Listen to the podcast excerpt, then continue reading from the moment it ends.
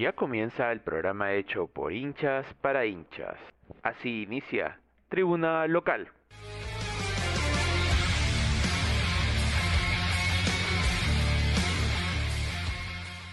Todos, si no la gran mayoría, hemos escuchado la parábola de Juan el Mentiroso.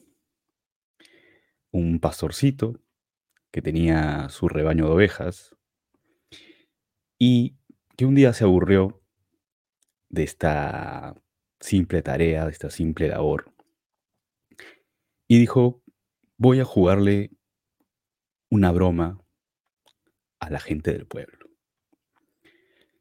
Comenzó a gritar que venía el lobo, que el lobo lo estaba atacando y que se estaba comiendo a sus ovejas, y la gente del pueblo corrió a auxiliarlo, a ayudarlo, y al llegar se dio cuenta de que todo era una mentira, una burda mentira. La segunda vez pasó exactamente lo mismo. Gritó, la gente fue corriendo a tratar de ayudarlo y se encontró nuevamente con la misma imagen. Un niño riendo a carcajadas y el lobo por ningún lado. La tercera vez ya no fue una simple broma. El lobo realmente se estaba comiendo a las ovejas del niño y gritaba de manera desaforada y tratando de que, de que lo auxiliaran, de que lo ayudaran. Esta vez ya nadie le creyó, nadie se acercó y el niño solo atinó a ver cómo perdía su rebaño por haber mentido de esa manera. Esa parábola nos trae a colación las mentiras que ha dicho Juan Reynoso y que lo ha llevado al punto en el que ya nadie, o los pocos que creían en él, ya no confíen en su proceso. Debo admitir que yo era uno de esos incrédulos e ingenuos que le daba el beneficio de la duda al cabezón porque pensaba que había algo, había una esperanza, porque después de haber hecho dos partidos como el de Paraguay y Brasil, Reynoso debió haberse dado cuenta que nos faltaba.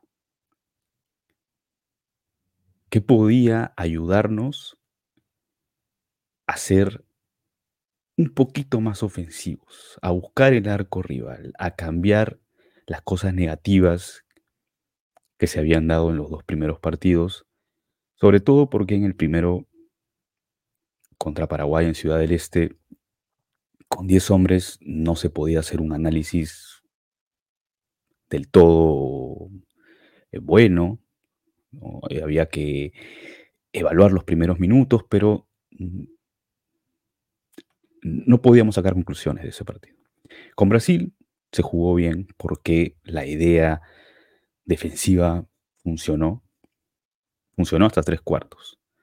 De tres cuartos para arriba sin ideas, sin intención de ataque alguna. Contra Chile, yo esperaba que la cosa fuera diferente, que hubiera al menos un ápice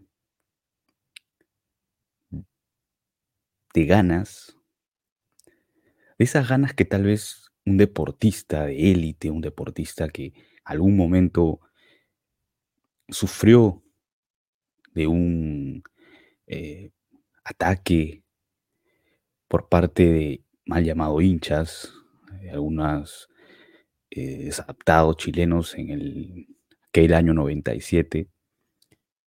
Tal vez ese ego de que yo creo que todos los deportistas tienen hubiera podido despertar las ganas de salir a ganar el partido allá, en el Monumental de Colo Colo. Grosso error, el mío, una vez más, mi inocencia, creo, las ganas de, de querer creer en este proceso, me llevó a ese punto. Inclusive mi pareja, mi novia, ya lo veía desde antes, me dijo, pero Luis, ¿qué haces confiando en ese entrenador que no sirve, que no se le ve absolutamente nada? Yo le decía, tranquila, amor, descuida, ya, va, ya vamos a ver lo que tiene para mostrar el cabezón, ya vamos a ver lo que, lo que, lo que Reynoso puede hacer, con trabajo, dándole un par de fechas más, seguramente mostrará algo, alguna mejora. Y ese sexto sentido que tienen las mujeres, pues, hizo por darle la razón en aquello que ella pensaba desde un inicio. Que Reynoso no es el técnico para la selección. Y las mentiras de Reynoso empezaron desde un inicio. Desde que fue presentado en la Videna, Juan Reynoso dijo que lo que se había hecho bien en el proceso anterior se iba a respetar. No iba a haber un gran cambio, se iba a mantener las cosas que se habían hecho bien y a eso se le iba a agregar, obviamente, su sazón, su pimienta, las cosas que podía traer de su propia cosecha, que es propio. Todo entrenador que llega a dirigir un, club o un equipo, una selección, quiere agregarle algo de lo suyo. Y eso está perfectamente bien. Pero ahí surge la primera mentira, el primer engaño. No se ha respetado nada de lo que se dejó del proceso anterior. Absolutamente nada. Gareca nos dejó bien posicionados a nivel sudamericano, bien vistos, no solamente a nivel continental, sino a nivel mundial. Nos dejó un estilo, una forma de jugar, respetando la pelota, tratando de buscar el partido hay momentos, hay, hay encuentros en los que no se va a poder. Porque no vamos a decir que todos los partidos que Areca disputó, pues los hizo maravillosamente bien o, o jugamos muy bien a la pelota. Podríamos ir al, es más, al último partido de repechaje con Australia, que fue terrible, donde no podíamos ni parar la pelota ni dar un buen pase. Podríamos ir al partido en Barranquilla contra Colombia, donde atacamos una sola vez, pero fuimos muy efectivos, nos metieron atrás. La idea no era salir a ratonear allá, pero el devenir del partido nos metió en nuestra propia cancha, en nuestro arco, y tuvimos suerte y tuvimos eficacia. Y ya está. Pero eso no era lo normal. Lo normal era que Perú saliera con un equipo ya repetido, ya conocido, a jugar, a tratar bien la pelota, porque eso es lo que tiene el peruano, que trata bien la pelota.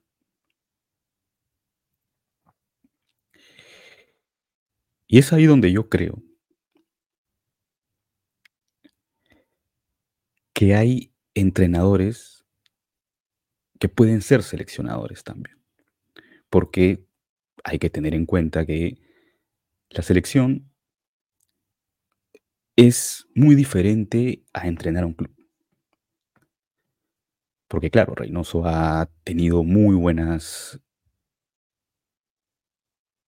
actuaciones, muy buenos campeonatos con clubes como Bolognesi, como Melgar, como Universitario, con el mismo Cruz Azul.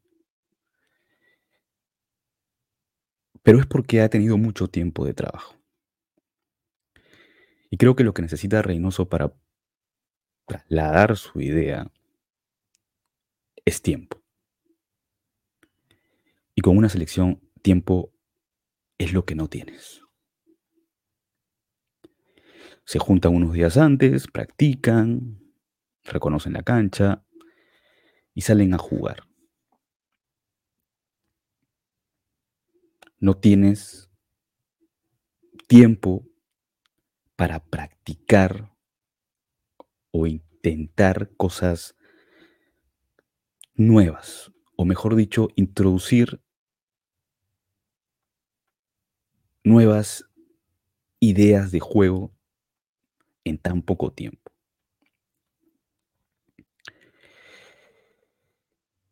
El caso de Polo. Polo por izquierda. Es un invento total de Reynoso. Y uno muy malo, por cierto.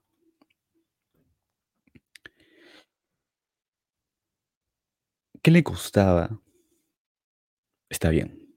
Tiene la excusa de que Reina no venía bien, que había estado con lesiones, que no venía pasando por un buen momento en Alianza. Es claro, está bien.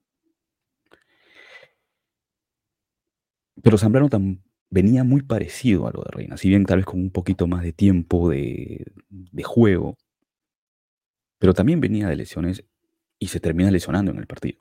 Termina saliendo con molestias. Y Reina ni siquiera es que era una apuesta. Era algo probado. Era algo que ya se había visto resultados, que había demostrado Brian Reina que con la selección, cuando se ponía la camiseta de, de la blanquirroja de Perú, era otra cosa. Era totalmente diferente a lo que pasaba con Alianza. Era un plus de muchos jugadores que vimos que pasó en la etapa anterior, que en su club tal vez no la venían pasando de la mejor manera, pero se ponían la camiseta de la selección y era como un bálsamo, era como un incentivo y, y conseguían sacar su mejor versión, un potencial oculto, no lo sé, que veíamos en el proceso anterior. Y si Reynoso quería respetar algo de ese proceso anterior, creo que debió haber sido eso. Saber que hay jugadores que se potencian mucho cuando se ponen el escudo. Y creo que él no lo ve. Él ve por encima de eso la idea de defender, de cuidar el cero. Y luego ya veremos pues qué surge arriba. Porque así, sin conexiones, sin jugadores que puedan alimentar a los delanteros, que puedan hacerla diferente, que puedan regatear, que puedan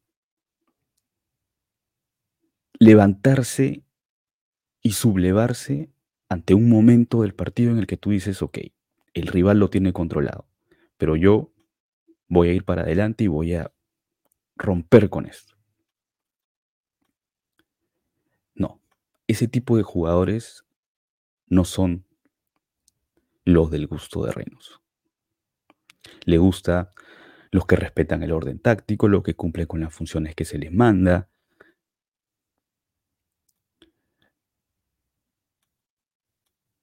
Es muy obtuso y muy cuadriculado.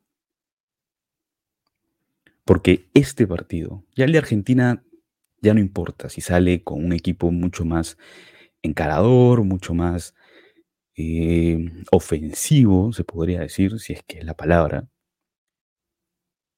El encuentro importante era con Chile, donde tenías que demostrar, porque era un rival con paridad, y tenía que demostrar que tenía la capacidad para poder hacer esas mejoras y esos cambios que no vimos en los partidos anteriores y no lo quiso hacer. ¿Ya qué sirve hacerlo con Argentina? si Argentina, el campeón del mundo, es favorito y superior, no solo en nombre, sino en juego. Chile, sin embargo, estaba en las mismas condiciones que nosotros antes del partido. Y nosotros, parece, al menos por ahora, que vamos a revivir a los muertos de estas eliminatorias. Y empezamos con Chile y posiblemente en la siguiente fecha sigamos reviviendo a Bolivia allá en La Paz, que viene terriblemente mal, viene pésimo, no gana ni de local y seguramente nosotros iremos allá a regalarle tres puntos y a volverlo al juego, a volverlo a la competencia, a revivirlo, porque parece que para eso está este Perú, para ser el levantamuertos de estas eliminatorias. La psicología ha sido un tema muy importante también. Antes,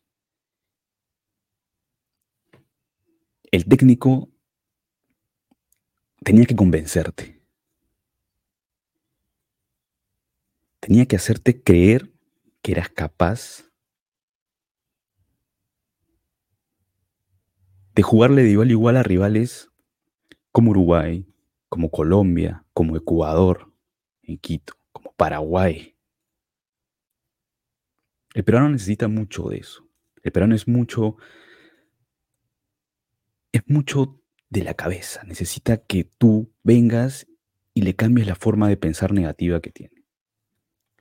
Convencerlo de que tiene todo lo necesario para no dejarse pisar por otro rival, para no dejarse sentir menos que el otro rival. Y eso también nos costó mucho ganarlo. Y Reynoso también se lo está trayendo abajo. No sé qué trabajo psicológico estén haciendo en la videna, no lo sé, no sé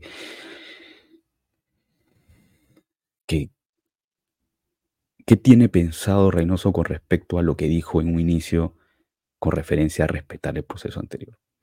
¿Qué más mentiras nos dijo Reynoso? Bueno, ya lo vimos cuando hizo la convocatoria de Cueva, de Zambrano, de Orejas, y lo sacó porque, según él, estaban con un desgaste, con algunas molestias, y luego el fin de semana jugaron cada uno por sus respectivos equipos.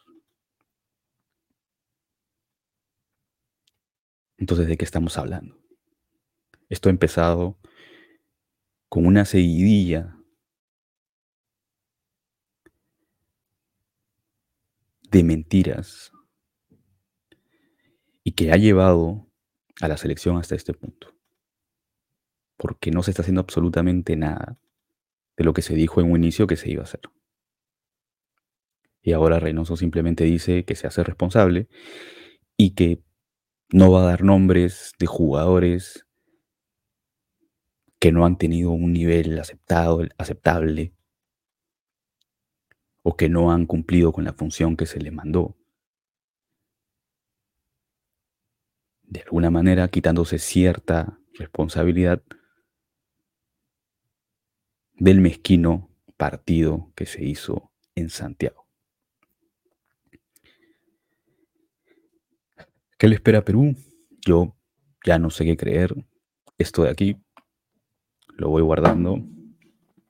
Sí, lo voy guardando porque es probable que, que no lo veamos. Que no lo veamos. Aquí está la tabla de posiciones. Perú está noveno por obra y gracia del Señor y porque Bolivia la está haciendo peor que nosotros, pero seguramente en la siguiente fecha le daremos vida nuevamente a los bolivianos, porque así estamos. A esto hemos llegado. De la tabla de posiciones, yo considero y creo que los siete que están ahí primeros son los siete que van a clasificar. El orden puede variar. Por ejemplo, yo creo que Colombia, los primeros cuatro están casi fijos, diría yo. El quinto, el sexto y el cupo, el medio cupo, es ese en donde los, los nombres y las posiciones pueden cambiar. Pero así es como creo que, va a quedar la tabla al final. Y, tal vez entre Perú y Bolivia esté también quien, quien quede último. ¿no? Puede cambiar ahí también la, la posición. La oportunidad estuvo. Reynoso la dejó pasar. Muchos esperan que contra Argentina haya un cambio, haya otra intención de juego.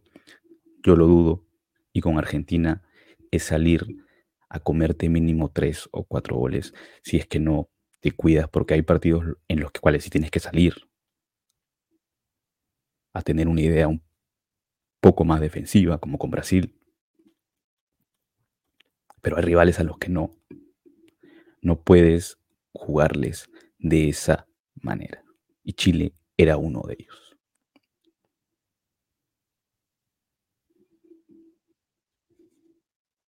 Adiós oportunidad. Acabará el año Reynoso. Nos irá de igual manera contra Bolivia y Venezuela. Tal vez este año nos estemos despidiendo de un técnico en el cual yo confié en un inicio. Pensé que, que si cambiaba algunas cosas, iba a haber resultados. Pero debo reconocer también que pequé de ingenuo. Pequé de ingenuo. Y ya hemos visto los resultados. No sé qué pasa contra Argentina, pero la desilusión ya está, la desazón ya está. Y las ganas de ver un partido de Perú ya no son las mismas. Porque sabes que no vas a llegar al arco, porque sabes que todo el partido vas a estar metido atrás, que te estén atacando, porque sabes que cada partido que pasa, el objetivo de clasificar al Mundial está más lejos. Está más lejos.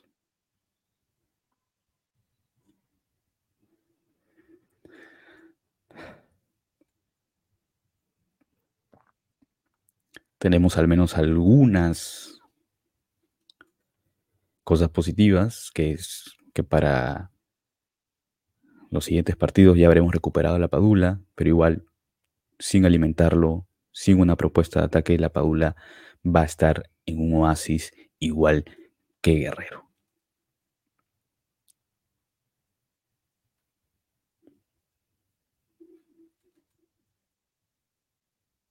Ahorita, en este momento, nos encontramos más cerca de quedar eliminados que de pelear por ese cupo, por ese medio cupo de repechaje.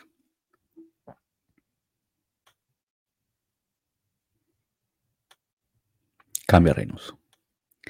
Cambia ya porque nos estamos hundiendo. Nos estamos hundiendo y tú eres el capitán de este barco y tú eres el que nos está hundiendo. Tú eres el que está dinamitando desde dentro todo ese trabajo que se había construido.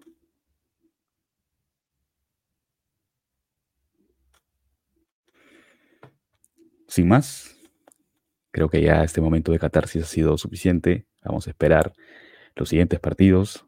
Vamos a ver eh, la previa contra Argentina, ya para qué, como diría alguna canción, pero igual, hay que estar ahí porque esto, esto no es ni de Reynoso, ni de Polo, ni de Canchita. Eh, esto es de todos. Y esto tenemos que apoyarlo hasta el final. Este quien esté. Me despido. Hasta una siguiente ocasión. Nos vemos. Chao. Tribuna local.